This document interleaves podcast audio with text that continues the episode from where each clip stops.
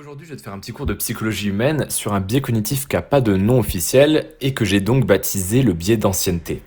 C'est-à-dire que c'est un biais cognitif qu'on a tous en tant qu'être humain qui fait que l'ancienneté, pour nous, est un gage de qualité, de manière inconsciente. C'est-à-dire que lorsqu'on va voir par exemple un expert parler, eh bien s'il est plutôt vieux, c'est-à-dire 60, 70, 80 ans, eh bien puisqu'il a cette allure entre guillemets inconsciente d'ancienneté, on va, lui, on, va, on va se dire Ah, mais attends, ce mec, en fait, euh, ça fait longtemps qu'il est là, ça fait longtemps qu'il étudie le sujet, donc sa parole a plus de valeur que le mec qui arrive et qui a 40 ans. Voilà. Quand tu vas te balader dans les rayons, et que là, tu vas arriver au rayon euh, madeleine, chocolat, machin, toutes ces, toutes ces conneries, tu vas avoir des tablettes de chocolat avec le nom de la marque, et ensuite, en dessous, juste en dessous, c'est le deuxième truc très souvent que tu vois, tu vas voir depuis 1920 depuis 1726, depuis 1843. Tu vas voir l'année à laquelle l'entreprise, la marque a été fondée.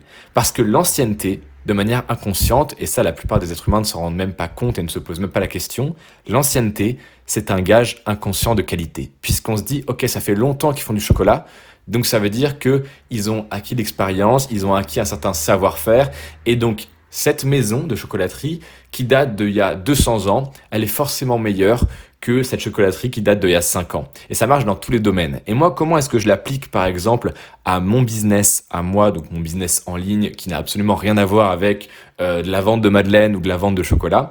Eh bien, je me sers des stories à la une comme un gage d'ancienneté. C'est-à-dire que lorsque la personne arrive sur mon compte, me découvre, elle a plein de stories à la une. Et ce qui est génial, c'est que Instagram affiche la date à laquelle ont été publiées ces stories. Donc par exemple, la personne qui ne me connaît pas, elle tombe sur un mec qui fait soi-disant euh, plus de 130, 140 000 de bénéfices en 2020. Premier réflexe, c'est euh, mais putain, mais c'est qui celui-là, c'est qui ce charlatan?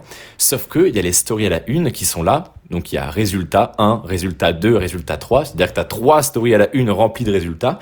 Et la personne peut appuyer pendant plusieurs minutes, donc appuyer, appuyer, appuyer sur les stories à la une, en voyant plein de stories qui, pour certaines, datent de euh, il y a plus d'un an et demi quand même, donc ça remonte, avec des résultats.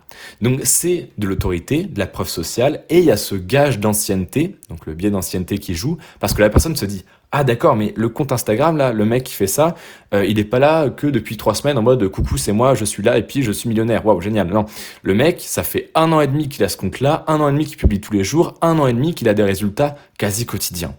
Et ce gage d'ancienneté, donc ce biais cognitif qui est euh, l'effet ancienneté, faut absolument que tu trouves un moyen de l'appliquer dans ton business.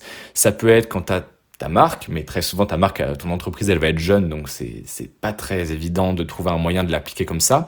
Mais ça peut être quand tu as ton produit, quand tu as la méthode que tu utilises, etc., etc. Mais en tout cas, cet effet d'ancienneté, ce biais cognitif qu'est l'effet ancienneté, pourra forcément te servir d'une manière ou d'une autre dans ton business.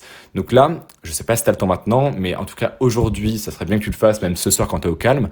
Prends une feuille, un stylo ou ouvre tes notes dans ton téléphone et écris noir sur blanc la question Comment puis-je appliquer l'effet d'ancienneté, le biais cognitif de l'ancienneté dans mon business? Je te laisse faire ce petit exercice de ton côté et tu vas voir que ça peut t'apporter des résultats qui vont t'étonner.